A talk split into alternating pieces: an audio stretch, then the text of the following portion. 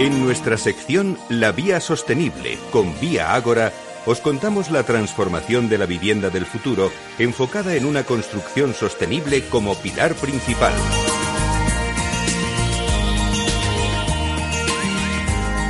Bueno, pues ahora en nuestra sección La Vía Sostenible vamos a hablar del ciclo de vida de las promociones.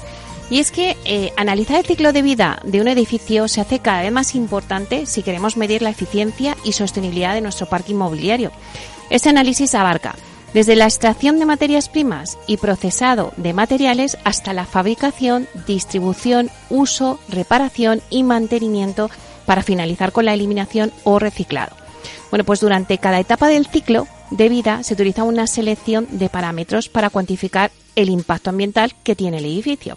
Para hablarnos de ello y de lo que se está haciendo en la corporación Vía Ágora, tenemos hoy con nosotros a José Valverde, que es BIM Manager de la compañía y que vamos a darle la bienvenida. Buenos días, José. Hola, ¿qué tal, Meli? Buenos días. Bueno, pues un placer tenerte con nosotros y nos vas a hablar un tema bastante interesante, este del ciclo de vida de las promociones. La verdad es que, eh, bueno, pues cuando lo has planteado, eh, bueno, pues tiene mucha amiga, ¿no? ¿Qué estáis haciendo en la corporación Vía Agora para analizar el ciclo de vida de vuestras promociones?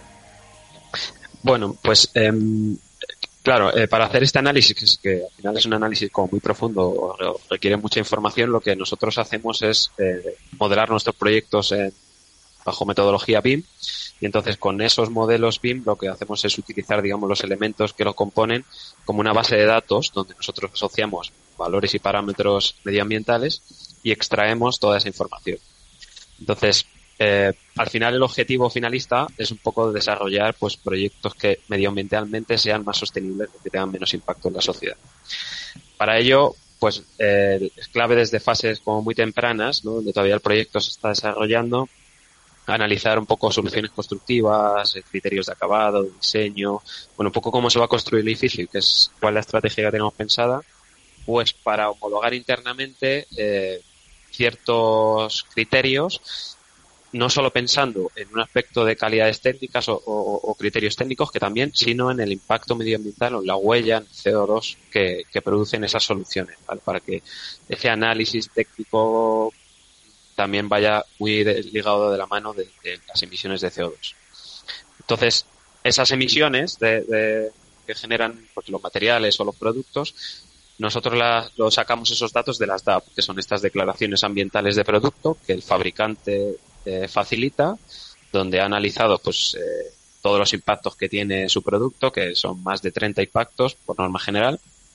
Y entonces con esa DAP nosotros generalmente lo que, lo que venimos a desarrollar es ese CO2 equivalente que producen los productos y los materiales en cada fase de ese ciclo de vida. Y al final, bueno, pues lo que tenemos es como una foto finalista donde sabemos que nuestro proyecto, desde la construcción hasta la fase final, pues produce una serie de toneladas de CO2 y vemos cómo poder mejorar eso. Claro, pero eh, en toda esta este análisis seguro que os vais encontrando con, con dificultades, ¿no? ¿Qué dificultades estáis encontrando? Bueno, eh, generalmente justo esto que comentaba. Nosotros eh, la información que obtenemos de criterio medioambiental las obtenemos de las DAP, de estas declaraciones ambientales, pero no siempre las conseguimos, porque es cierto que en España todavía nos queda un camino por recorrer, hay muchos fabricantes que todavía no tienen DAP, con lo cual es difícil encontrar eh, una serie de productos o todos los productos que tienes en la promoción que tengan esa información. muchas veces hay que eh, asociar información de productos equivalentes, pero que realmente no son los que, los que tenemos aquí porque los fabricantes no muestran esa información. Entonces, ahí un poco radica la, dificultad para en ese análisis de ciclo de vida que generalmente se basa en cuatro etapas, ¿no? que es la etapa que declara un poco el impacto que tienen los productos en su fabricación y construcción, la etapa B que declara el impacto en el uso del propio producto, la C que declara el fin de vida y luego la D que es la capacidad de reutilización del mismo. Con lo cual, lo que acabamos haciendo es, eh, bueno, donde más información tenemos, que es cierto que ahí sí que convergen todos los, fabricantes, es en las etapas de, fabricación y, construcción, de la etapa A1 a la A5, que además son las que tienen eh, mayor impacto en el análisis de ciclo de vida general. Con lo cual, bueno, pues esa es la información que ahora mismo estamos tratando y que nos encantaría que se ampliase a todas las etapas, pero que ahora mismo es como muy imposible porque los fabricantes tienen que trabajar un poco más este, este aspecto. Pero bueno, hemos hablado de, de bueno, pues las, las, cosas que os podéis encontrar, ¿no? Eh, esas dificultades, pero seguramente eh, también vamos a hablar de las ventajas, ¿no? Eh, ¿Qué ventajas tiene todo esto? Bueno, eh, al final, mmm, sí que hay una cosa que que destacar aquí, ¿no? Que, esto no es un greenwashing, ¿no? Que es lo que habitualmente se utiliza como un lavado de imagen para hablar de la compañía, como que está pensando la sostenibilidad, realmente no lo piensa. Aquí no es, no es solo eso, aquí lo que hacemos es centrarnos en ese análisis que tenemos del ciclo de vida para de verdad reducir el impacto que tenemos medioambientalmente y, tomar decisiones porque afecten a todos, ¿no? Porque al final la, la sociedad la conformamos todos. Entonces, las cuatro ventajas así, digo cuatro, que, que, nosotros entendemos así a nivel general que, que, podemos obtener, pues una es, lo primero de todo es detectar qué partidas o qué partes de nuestro proyecto son las que más incidencia tienen medioambiental. ¿vale? Eso es importante porque a la hora de intentar reducir emisiones tenemos que saber dónde poner el foco. Hay veces que si centras el tiro en cosas que tienen pequeño impacto no vas a solucionar nada, pero en cambio hay unas partidas muy importantes del proyecto como el hormigón, el acero, que afectan mucho a ese en ciclo de vida. Entonces, esa sería una de las, de las cosas. Otra ventaja que tenemos, pues el ser capaces de analizar soluciones constructivas que tienen las mismas características técnicas, que tienen la misma calidad, que no comprometemos en ningún caso esas, dos facultades, pero que tienen un menor impacto. Pues en vez de elegir un alicatado que tiene mucho impacto medioambiental, otro que tenga las mismas características técnicas, tiene menos impacto, es más beneficioso para el medio ambiente, elegimos ese. Luego nos permite también pues hacer una como una extracción de datos eh, muy general de todo el proyecto y de la previsión que nosotros teníamos a hacer en una, eh, teníamos en una etapa inicial ver cuando se ha construido si nos hemos desviado mucho porque esa parte va muy ligada con, con, con otra gran ventaja que tenemos que encontramos que es una parte de mejora continua de proceso de aprendizaje. Nosotros lo que hacemos es bueno eh, hacemos una promoción, analizamos el ciclo de vida, vemos si nos desviamos, si nos hemos ido un poco de, ese análisis inicial y lo mejoramos en la siguiente, con lo cual en futuras promociones siempre intentamos que la huella cada vez sea menor, que el impacto medioambiental que producen nuestros proyectos cada vez sea menor hasta la medida en que se pueda reducir. Uh -huh. Claro, esos serían, por ejemplo, los cuatro beneficios ¿no? de, de hacer todo este análisis. Eh, Eso an es. Antes me decías, eh, materiales como el hormigón o el acero, eh, con algunos materiales, por ejemplo, como la madera, ¿se puede medir el ciclo de vida de cuna o a tumba? O sea, no ocurre lo mismo con estos materiales que me decías, el hormigón o el acero, pero ¿qué pasa con la madera? Eh, ¿Es esto un problema que existe actualmente para poder analizar el ciclo de vida completo de un edificio?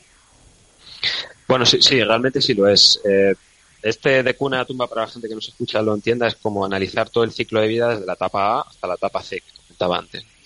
Entonces, eh, ahí la dificultad viene dada por, por, por, una normativa. Todo esto está arreglado y está, está regido por normas ISO y, y luego con transposiciones a norma UNE. En este caso es la norma que lo, que lo rige, que, que, lo ordena todo, es la 15804, que es la que establece un poco los criterios que tienen que tener los proyectos o los productos para justificar medioambientalmente su impacto.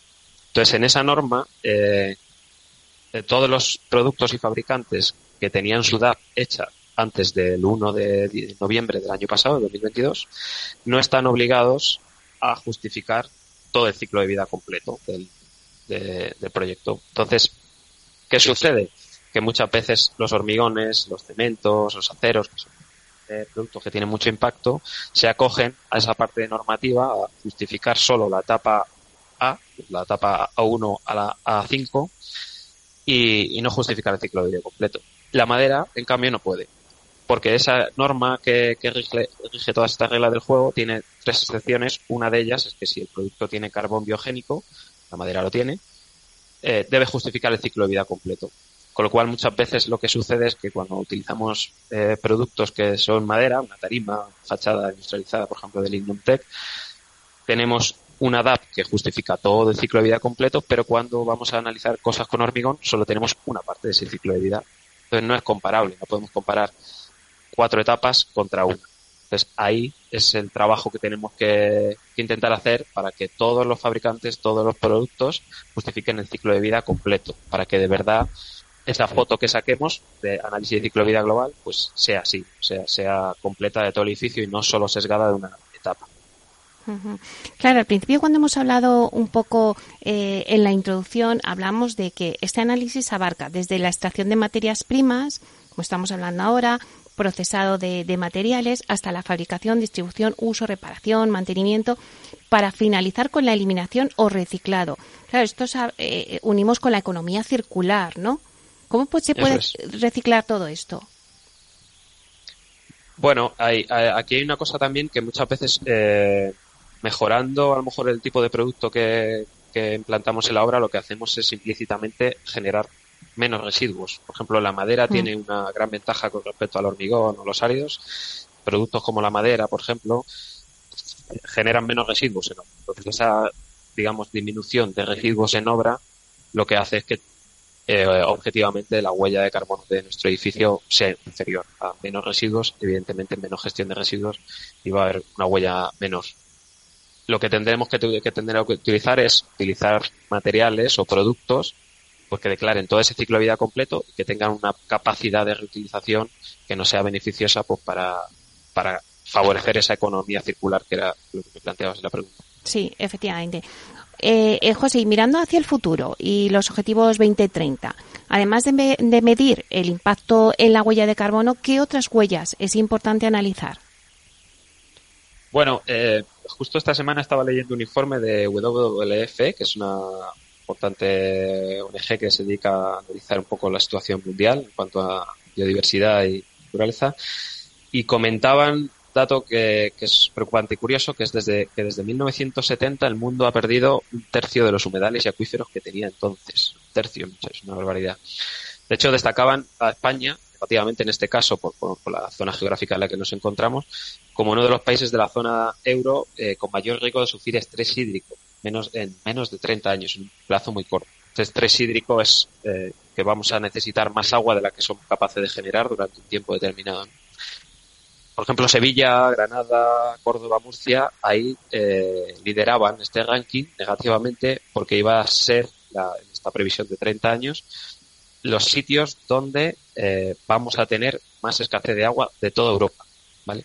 Con lo cual creo que no basta solo concentrarse en CO2, ¿vale? en carbono que, estamos generando, la huella de carbono, sino también hablar de eso, del agua. Eh, tenemos que aportar cada uno, bueno, iba a decir nuestro granito, en este caso será nuestra gotita, para que reduzcamos esa parte de huella hídrica y eso se puede hacer. Por eso nosotros desde la corporación de Agora pues estamos trabajando no solo en analizar el CO2, sino también en ver, bueno, hay más que criterios constructivos podemos mejorar pues para reducir el agua en obra, el uso que se utiliza durante la construcción de, ese material tan, tan, necesario que tenemos. Entonces, eh, bueno, nos basamos un poco en el flujo de trabajo que hemos tenido anteriormente, que he comentado en la entrevista, y creemos sobre todo en el uso de la tecnología pues para desarrollar estas sociedades mejores y más sostenibles, que básicamente es el objetivo que nosotros tenemos, el promover el ahorro de agua y reducción de emisiones a través de potenciar el uso de tecnologías que lo permitan, como en este caso pues puede ser.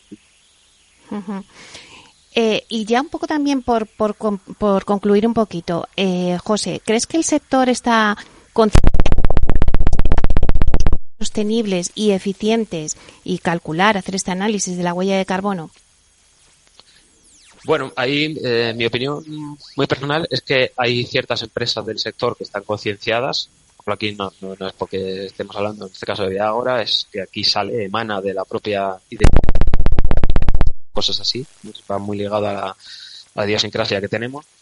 Pero creo que está más preparada la sociedad que el sector. O sea, creo que al final es una cosa que que los grandes cambios que se producen muchas veces se producen por una, necesidad que tiene la sociedad. Y yo sí noto a la sociedad, digo a, los civiles, ¿no? a las personas, a nosotros, más concienciada con esto que realmente las compañías del sector.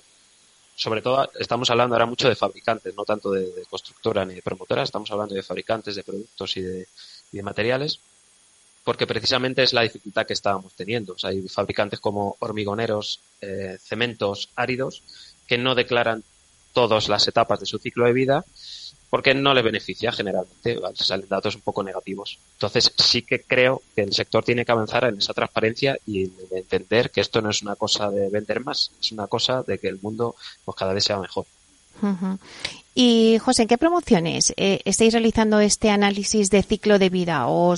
Hay algunos proyectos que tenemos en colaboración con estudios externos o que vamos a utilizar para, para alquiler, que no va a ser una venta, eh, que ahí, bueno, a priori se podría pensar que si no lo vas a vender, ¿para qué lo vas a calcular? Pero va en nuestro ADN y, bueno, pues en, ese, en esos edificios que vayamos a poner en servicio para alquiler, también la persona que vaya a vivir en esa casa o en ese, esa vivienda va a saber que se ha hecho pensando en el medio ambiente y que hemos intentado reducir la huella de carbono y la huella hídrica en este caso lo máximo que hemos podido. claro que sí.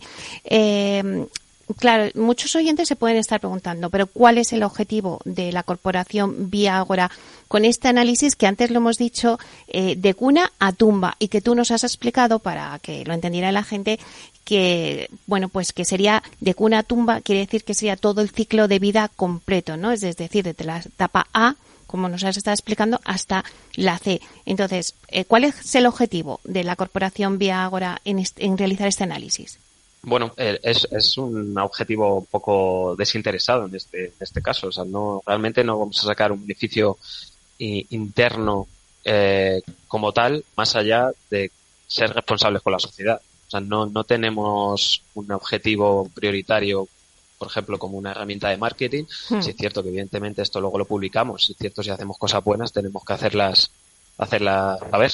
La fachada que decía, pues tiene una huella súper buena, que es de madera, entonces claro, eh, nuestros proyectos, pues ya solo por utilizar la fachada que tenemos en Tech, son muy buenos eh. Pero no, no es el objetivo que, sacamos el vender más gracias a que hacemos esto. El objetivo es mucho más profundo, mucho más altruista. Es simplemente, bueno, ser responsables con lo que hacemos. Podemos hacer las cosas bien técnicamente, podemos hacerlas mejor técnicamente, pero también podemos hacerlas medioambientalmente mejor. Pues en eso trabajamos, en que ser éticos con lo que hacemos y ser responsables con la sociedad y bueno, mira, si podemos diferenciarnos también del resto de empresas que competimos en el sector, porque no solo hacemos las cosas bien, sino que las hacemos pensando en el medio ambiente, pues creo que es un gran beneficio. Bueno, pues me parece interesante, ¿no? Que, lo comentaras también, eh, pues porque algún oyente se puede eh, preguntar, pero pues cuál es el objetivo, ¿no? De, que la corporación Viagora realice eso. Bueno, pues es también para contribuir con el medio ambiente. Bueno, pues muchísimas gracias, José Valverde, BIN Manager de, de la compañía eh, de la corporación Viagora. Un placer estar aquí, que nos cuentes, pues ese ciclo de vida de las promociones del que tanto hemos aprendido hoy contigo. Muchas gracias. Gracias, Meli. Gracias a todos. Hasta pronto.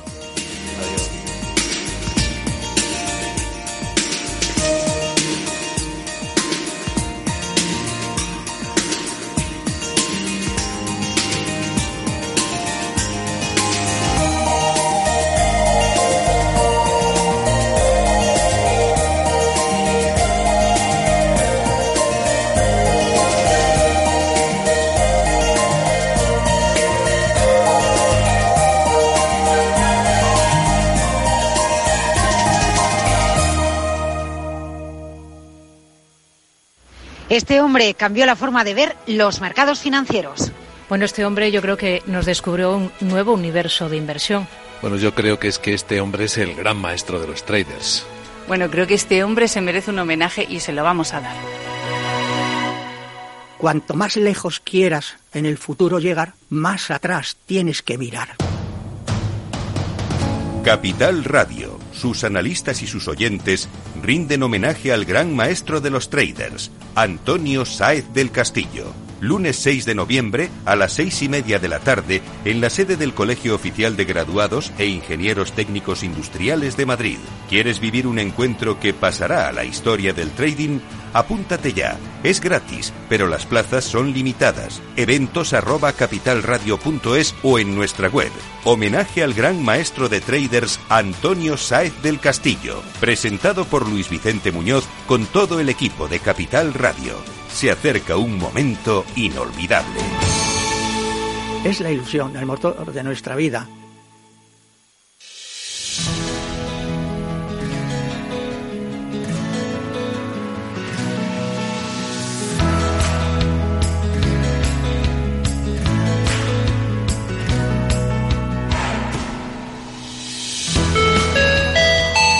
Cuando iniciamos un viaje, buscamos descubrir el destino perfecto. Conociendo el destino es la mejor manera de empezar el camino. Culmia es la historia de miles de personas que han llegado a su destino. Es el inicio de un viaje que culmina en una nueva vida. En este viaje te sentirás como en casa. Ya tenemos tu tarjeta de embarque que te permitirá el acceso a un viaje por cada una de nuestras promociones en el que te acompañarán los mejores profesionales de Culmia. Conocer el destino, las comunicaciones, los servicios de la zona y las viviendas que Culmia ha concebido para ti te llevarán a un viaje inolvidable hacia tu futuro hogar. Última llamada a los pasajeros con destino a Culmia.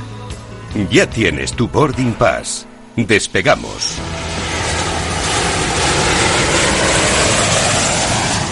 Boarding Pass con Meli Torres. Bueno, pues coge tu boarding pass y vente de viaje con nosotros. Esta vez nos vamos a San Cugat del Vallés. En el viaje de hoy te acompañará Carlas Olmos, que es delegado de Estrategia Comercial de Culmia. Vamos a darle la bienvenida. Buenos días, Carlas. Hola, buenos días, Meli. Bueno, cuéntanos, ¿dónde viajamos hoy? Pues como tú ya te has adelantado, hoy viajamos a San Cugat del Vallés. La verdad es que es una ciudad de la comarca del Vallés Occidental, que está, que está muy cerquita de Barcelona, a tan solo 15 minutos. Y bueno, un pequeño dato. Según los últimos datos del INE, se trata de las tres ciudades, no capital de provincia, con una renta per cápita más alta. Es una, una ciudad, una población de unos 95.000 habitantes. Y una cosa que es muy importante es que de las pocas ciudades que el gran crecimiento se ha producido en los últimos 30 años. Fíjate que cuando se produjo la inmigración en España, pues eh, de los años 60-70, mm, San Cugat se quedó, no, no, no hubo flujo de gente. Y eso ha hecho que el crecimiento de los años 80 haya sido pues más ordenado, con eh, unos planeamientos urbanísticos más modernos, con grandes zonas verdes, una determinada altura de edificaciones, tipo de fachadas, etcétera. La verdad es que ha hecho una, una burbuja dentro de todo esto. Bueno, ¿y, ¿y en qué zona se encuentran las promociones de las que me vas a hablar? Pues mira, hay un sector, uno de los sectores que tiene San Cugat, que es el sector de Volpelleras, eh, y aquí Culmia pues ha desarrollado bastantes, bastantes promociones, entre las que ya hemos hecho y las que tenemos ahora en curso, ha sido alrededor de unas 400, 450 viviendas. ¿eh?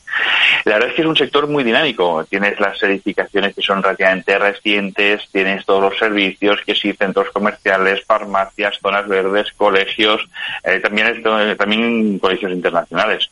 Es una cosa, y una cosa que es muy importante, el tema de las comunicaciones, que estás allí con el transporte público, el tren lo tienes allí, la, estación de Volpelleras, el autobús, y si quieres también por carretera, con autopistas, por la P7, la C16, o sea, está muy, muy bien comunicado. Pues cuéntanos, Carlas, las últimas promociones que estáis comercializando en esa zona. Pues mira, ahora tenemos las tres últimas que estamos sacando. Hay dos que es la Fond de Volpelleras y Augusta Volpelleras, que estas se entregarán a mediados del año que viene. Y la verdad es que para el final hemos dejado la que consideramos más emblemática. Y llamamos Insider Volpelleras porque está justo en el centro de todo, todo este sector.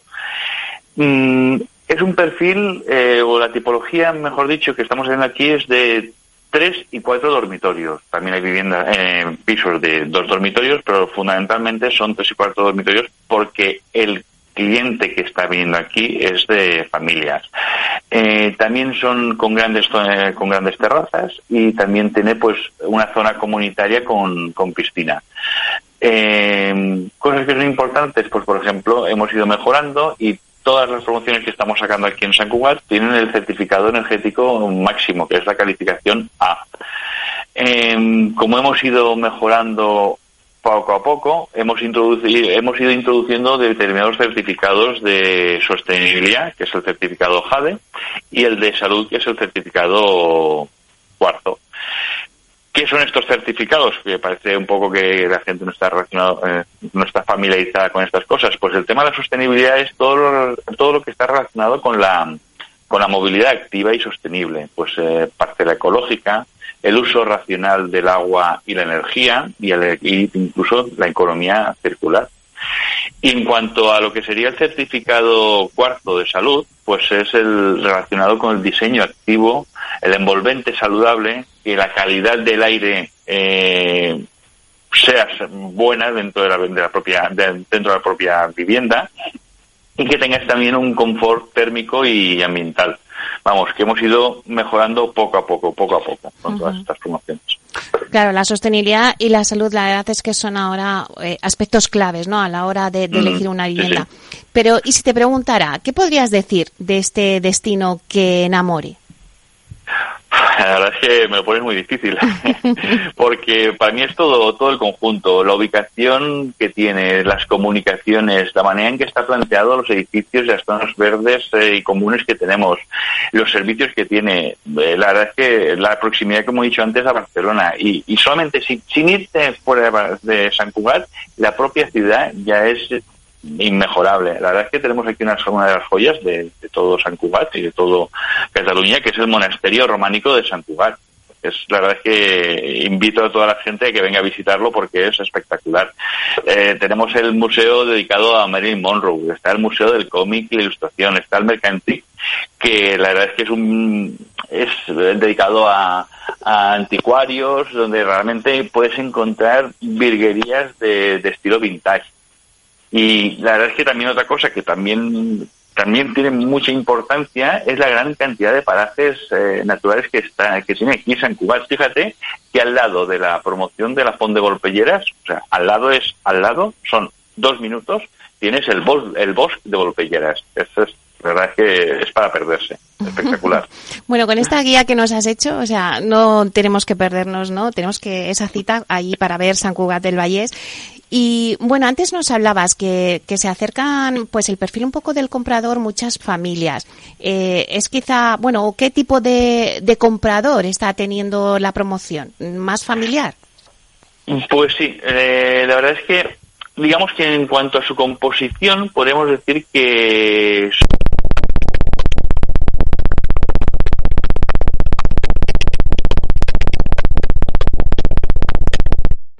para este perfil de gente, de familias con hijos. Eh. Otra cosa que también es importante es de, de dónde nos vienen los compradores. Eh, la verdad es que mucha gente viene de aquí de San Juan mismamente eh, y otra gente, otra gran cantidad de los clientes vienen de Barcelona fundamentalmente. Un poco es beneficiarse de la proximidad de Barcelona, pero con la calidad de una población menor. Y otra cosa que también es característico es el perfil de edad. Y como un poco con esta Fran, con lo que te estaba comentando del perfil de, de hijos, pues tendremos también una, un, perfil de clientes que están entre los 35 y los 5 y 50 y poco años. Con lo cual te da una idea de que realmente es una población muy, muy, muy joven, lo que tenemos aquí. Y luego también me gustaría destacar que hay el, el perfil de, de, inversor patrimonialista. Un poco el mercado de, alquiler está muy vivo en esta zona. Eso también está relacionado con la cantidad de empresas que hay aquí de, de, de, tecnología, con lo cual hay una rotación de directivos que esto hace que el mercado de alquiler también esté muy activo, con lo cual digamos que de, por un lado tendríamos el perfil de los compradores, como te he dicho antes, de familias que se trasladan aquí, el perfil de clientes de Barcelona no me gustaría deciros la palabra expulsados, pero sí que se benefician de San Cugat y el perfil patrimonialista, inversor patrimonialista. Uh -huh. Bueno, y si hablamos de, de, las campañas de marketing o las acciones que estáis eh, realizando. Pues mira, precisamente aquí estamos combinándolo todo. Todo me refiero a que, por un lado, eh, teniendo en cuenta lo que estaba diciendo de las empresas que tenemos aquí instaladas en San Cugat, eh, estamos combinando medios digitales con los medios tradicionales, un poco las dos cosas. Y otra cosa que también me gustaría destacar es la, la oficina que tenemos aquí en San Cugat. La verdad es que para nosotros es la, oficina o de las oficinas más, más importantes o con más, y con más actividad que tenemos aquí de, de, de Culmia. Por lo cual está doble personal. Aquí sí que hemos puesto maquetas tradicionales y maquetas interactivas y los mostrarios de las diferentes promociones. Un poco hemos, todo lo que hemos ido combinando. Bueno, hay que ver esa, esa maqueta interactiva que me han dicho que está muy bien, que está muy chula, así que eh, a todos los que nos estén escuchando que no se la pierdan, que vayan a, a, la casa, a la oficina de ventas, ¿no? Sin ninguna duda, la verdad es que podéis ver aquí todo lo que estamos desarrollando y demás y eh, os enamorará. bueno, pues muchísimas gracias, Carlas Olmos, que es delegado de Estrategia Comercial en Culmia. Muchas gracias por, por permitirnos compartir con vosotros la experiencia de San Cugat. Pues muchas gracias a vosotros. Bueno, pues terminamos nuestro viaje. Tendremos un nuevo boarding pass para iniciar otro viaje con Culmia. Te esperamos.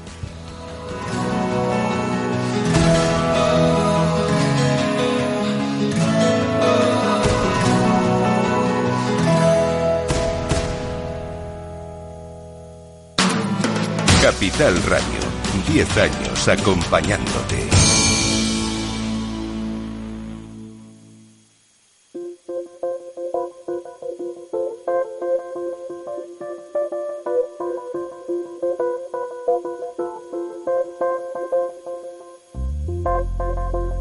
Inversión inmobiliaria y PropTech con Urbanitae un espacio donde descubriremos las nuevas claves financieras que están cambiando el sector inmobiliario gracias a la transformación digital.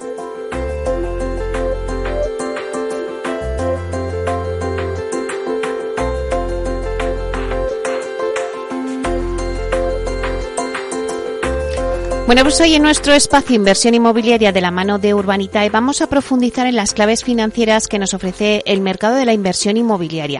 Y para ello contamos con la presencia de José María Gómez Acebo, que es director de clientes institucionales en Urbanitae. Vamos a darle la bienvenida. Buenos días, Pepe. Buenos días, Meli, ¿cómo estás? Bueno, pues encantados de tenerte aquí hoy para analizar la inversión eh, inmobiliaria, ¿no? Eh, vamos a tomarle el pulso. Según la consultora CB Richard Ellis, tras unos meses de incertidumbre que bueno, pues ha lastrado las rentabilidades, los precios de los inmuebles, pues parece ahora que, se avecina una ventana de oportunidad para los inversores en los próximos meses. Esto es lo que recoge CB pero desde Urbanitae mm, me gustaría que nos dierais vuestra opinión. ¿Apostáis también por esa pronta recuperación del sector inmobiliario y de esa ventana de oportunidades que dice CB Richard Ellis?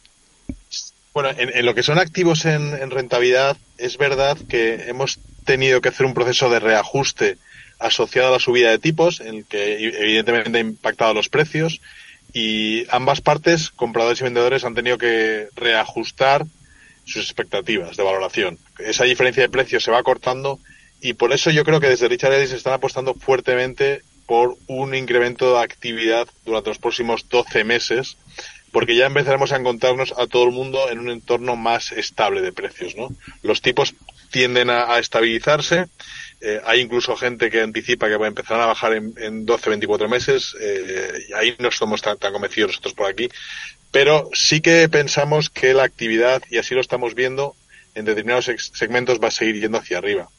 Vivienda, eh, hoteles, es decir, todo lo que es el mercado living ya ha alcanzado durante el primer semestre de 2023 el 31,4% del total de la inversión, cuando la media estaba en el 22,4%. Es decir, es el segmento del sector que se está empujando más fuerte y tiene que ver también, por supuesto, con algo que ya hemos comentado en otras ocasiones, que es que no hay demanda, no hay oferta de, vivienda suficiente para atender toda la demanda que existe.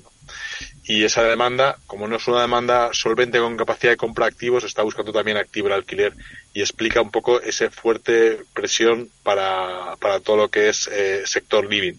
Otros sectores también vamos a encontrar oportunidades como los de, como por ejemplo los centros de datos o eh, los, relacionados con la digitalización y en oficinas lo que estamos viendo es que habrá un proceso de modernización. No está claro todavía si la oferta de oficinas va a crecer, pero sí que es seguro que va a tener que cambiar y adaptarse a las nuevas tecnologías y los nuevos tiempos. Claro, y si vamos ya con la, con la actualidad de vuestra la, plataforma de Urbanita, eh, vamos.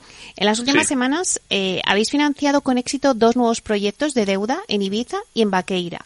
Cuéntanos un poquito con más detalle. Pues mira, el primero de ellos que citas es el de Ibiza. Es una operación de un suelo situado enfrente del Pacha Ibiza, que nosotros hemos financiado su adquisición, pero teniendo un nivel de garantías muy elevado. Es decir, el valor hipotecario de, de ese suelo, de nuestra garantía hipotecaria, superaba en más de dos veces el valor de la deuda que le concedíamos, con lo cual ahí estamos muy tranquilos en cuanto a retorno. Es una operación al 13,5% anual a dos años vista. Entonces, con, con, una posible extensión de seis meses más, y durante ese periodo, el promotor, su objetivo era conseguir la licencia y empezar a desarrollar un proyecto muy atractivo en una zona que tiene muy fuerte demanda. El segundo proyecto que citas, que es el de La Pleta en Baqueira, en este caso es la segunda fase, el segundo tramo de un préstamo que ya le dimos para construir seis viviendas de lujo a pie de pista. Son viviendas que en este caso de las seis viviendas ya tenían cinco vendidas, además con compradores que han aportado un 40% de su precio, es decir, son ventas muy seguras y con esas ventas nos repagan nuestra deuda. Y la deuda destinada a la construcción y terminación de esas viviendas porque no habían conseguido acceso a financiación bancaria, básicamente porque eso se considera tercera residencia y el banco le interesa poco financiar ese tipo de operaciones. Claro, si hacemos pues un balance, ¿no? Desde que obtuvisteis en Urbanita y la licencia para operar por parte de la CNMV, la Comisión Nacional del Mercado de Valores en 2019, buena parte de vuestros proyectos PP de financiación se han focalizado en el residencial. Tanto es así que estáis eh, especialmente satisfechos, ¿no? De vuestra contribución al crecimiento del parque de vivienda nueva, que la habéis comentado en alguna ocasión, tanto Diego como tú. Bueno, pues cuéntanos un poquito en qué se ha materializado. Si hay un diagnóstico que yo creo que todos los operadores coinciden es que falta vivienda en España. la, subida de precios, el hecho de que los, los precios sigan altos no, no tiene que ver solo con la subida de costes, que también, sino también eh, con la insuficiencia de oferta para la demanda existente. Y además tenemos una demanda que no solo es de nacionales, sino que también estamos viendo cada vez más demanda extranjera tanto de europeos que buscan segundas residencias en España para vivir y teletrabajar o para simplemente para vacacionar, o también eh, eh, inversores sudamericanos que encuentran en España un sitio adecuado para, para invertir o para residir. Y ahí vemos ejemplos como el de Barrio Salamanca de Madrid, donde hay un, grado muy alto de ocupación por parte ya de, este, de esta clase de compradores y de inversores. Eh, nosotros pensamos que eh, cuando nosotros, un promotor, se nos dirige buscando financiación, eh, estamos nos, damos cuenta de que no encuentra muchas alternativas y que nosotros somos los que hacemos posible que la operación salga adelante. Muchos promotores nos lo manifiestan así. Oye, si no estuvierais vosotros, no hubiera podido sacar adelante esta promoción. Es decir, esa oferta de viviendas no se hubiera producido y por lo tanto los precios todavía serían mayores. En ese sentido nos sentimos orgullosos de ser una pieza necesaria dentro del engranaje de desarrollo de nuevas viviendas que debería ser el gran objetivo de todos los operadores públicos y privados para resolver el problema de la vivienda en España. Y claro, antes te lo decía al principio, ¿no? ¿Vosotros apostáis también por esa pronta recuperación del sector en el residencial también?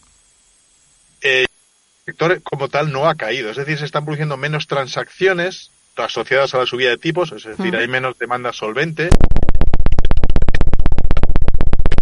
Nosotros en lo que es vivienda nueva eh, estamos vendiendo también estamos eligiendo las zonas donde hay más demanda y estamos hablando de costa, islas y lujo, donde ahí el mercado desde luego no, no se ha contraído ni mucho menos, es decir, siguen produciéndose transacciones y vendiéndose muy bien. Y en el resto, pues eh, al final tendremos que ajustarnos un poco a las condiciones nuevas de mercado. Ya los tipos cero forman parte de la historia y habrá que manejarse con entornos de tipos de 2, 3, 4% a futuro, préstamos hipotecarios de esos tipos y precios y, costes tienen que adaptarse a esas nuevas circunstancias.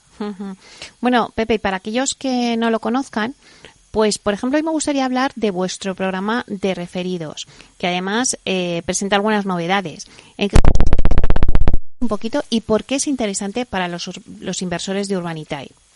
Bueno, este programa está dirigido a facilitar que unos inversores inviten a otros inversores eh, para que inviertan, hagan su primera inversión en Urbanitae y tanto uno como otro, es decir, tanto el que recomienda como el recomendado, reciben un incentivo que puede oscilar entre 100 y 300 euros este momento que estamos en promoción durante tiempo limitado y que estamos duplicando el premio referido. Es decir, si yo recomiendo a un promotor y a un inversor, perdón, y invierte, por ejemplo, 2.000 euros, puede recibir tanto el inversor como tú como, como recomendador de cientos euros de, en, tu, en tu wallet. Es decir, es una operación muy interesante en la que estamos incentivando a los inversores a que den a conocer su experiencia de inversión con otros inversores y la familia Urbanitae crezca cada vez más y haya más oportunidades para nuevos inversores. Nos encanta que las operaciones nuestras entren mil, mil quinientos, dos mil inversores y puedan aprovecharse de la oportunidad de inversión que ofrecemos.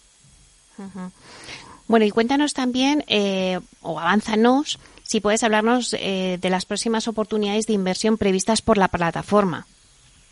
Pues estamos ya anunciando un proyecto para este viernes, que es una operación de financiación de unas viviendas de protección oficial, VPO, en Zaragoza, que tiene un alto nivel de preventas. Lógicamente la vivienda VPO se sigue vendiendo muy bien, porque son viviendas con, en urbanización, con piscina, con zonas comunes, que se venden por debajo de 2.100 euros metro cuadrado, es decir, muy atractivos dentro de lo que es el módulo que se establece para VPO en, en Aragón. Y lo que estamos es aportando un préstamo al 11% anual a 18 o 24 meses eh, al promotor y con eso va a poder financiar una nueva fase de esa promoción y otros proyectos que tiene en marcha.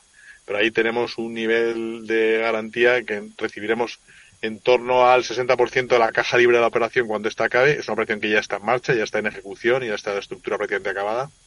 Y, eh, por tanto, el nivel de seguridad es muy alto. Y estamos estudiando más operaciones, ya te digo, sobre todo en zonas Costa del Sol, en islas, donde seguimos viendo que la demanda es muy fuerte y las rentabilidades que podemos llegar a obtener son más que atractivas. Bueno, la verdad es que habéis empezado en septiembre bastante fuerte. ¿eh? no paráis de, tener proyectos, eso es bueno. Eso es bueno, sí, la verdad es que sí. Ese es eh, el objetivo nuestro en, en, en, en septiembre, octubre era lo mismo, pero no encontramos operaciones suficientemente atractivas y seguras como para sacarlas a, ahora las estamos encontrando y por eso los inversores a veces nos dicen que si estamos eh, desatados, ¿no? Y es verdad que eh, estamos sacando entre una y dos operaciones a la semana y la verdad es que estamos encontrando una respuesta fantástica por parte de nuestra base inversora, que están cubriendo las operaciones en, minutos. Y, y se lo agradecemos de corazón porque esa confianza es la que nos permite seguir apostando por este proyecto. Oye, Pepe, y al margen de, los proyectos, eh, bueno, pues yo creo que es importante mencionar, eh, pues eh, que, bueno, pues habéis obtenido uno de los nuevos hitos eh, que habéis alcanzado en, pues yo creo que hace un mes, eh, que es que Urbanitae se sitúa como la plataforma líder en rentabilidad de la Unión Europea. Mm, me parece que yo creo que es importante destacarlo, ¿no? Para todos nuestros clientes y los inversores que siguen Urbanitae, ¿no? Sí, no, nos, me cuesta hablar de, de, O sea, se puede hablar de cifras pasadas, pero ya sabemos que, Yo sí que creo que debemos destacar la fortaleza de la cartera. O de proyectos de inversión no vemos en ningún riesgo eh, de pérdida de capital. Es decir, eh, en algunas operaciones ganaremos más y en otras ganaremos un poco menos de lo previsto, pero en su conjunto el, la forma en que invertimos, la forma en que analizamos las operaciones, la, propia forma de estructurarlas, hace que el riesgo de que se pierda capital en nuestra inversión eh, sea muy, muy bajo. Y si eso lo asociamos a que las rentabilidades de los proyectos están superando eh, normalmente el 10-15%, pues, pues eh, entiendo que, que haya cada vez más inversores que estén interesados. Y esa posición de liderazgo la queremos seguir manteniendo porque creemos que verdad hay una muy buena oportunidad en este sector y es lo que estamos desarrollando. Bueno, pues muchísimas gracias, José María Gómez Acebo, director de clientes institucionales de en Urbanitae. Muchas gracias por darnos un poco las claves de lo que está pasando en el sector de la inversión inmobiliaria y también las claves de vuestra plataforma con esos proyectos que nos has avanzado en Zaragoza. Muchísimas gracias. Gracias a vosotros, un placer. Hasta pronto.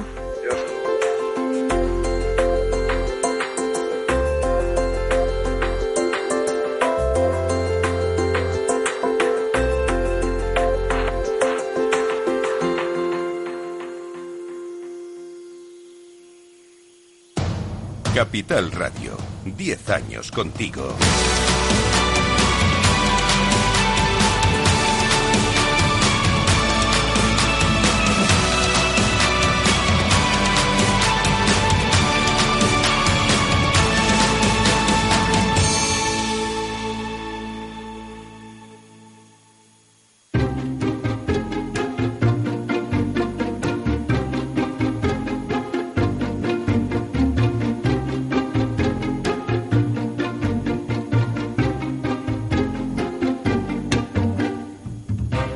Bueno, pues estamos llegando ya a las 12, ahora el informativo, las 11 en Canarias.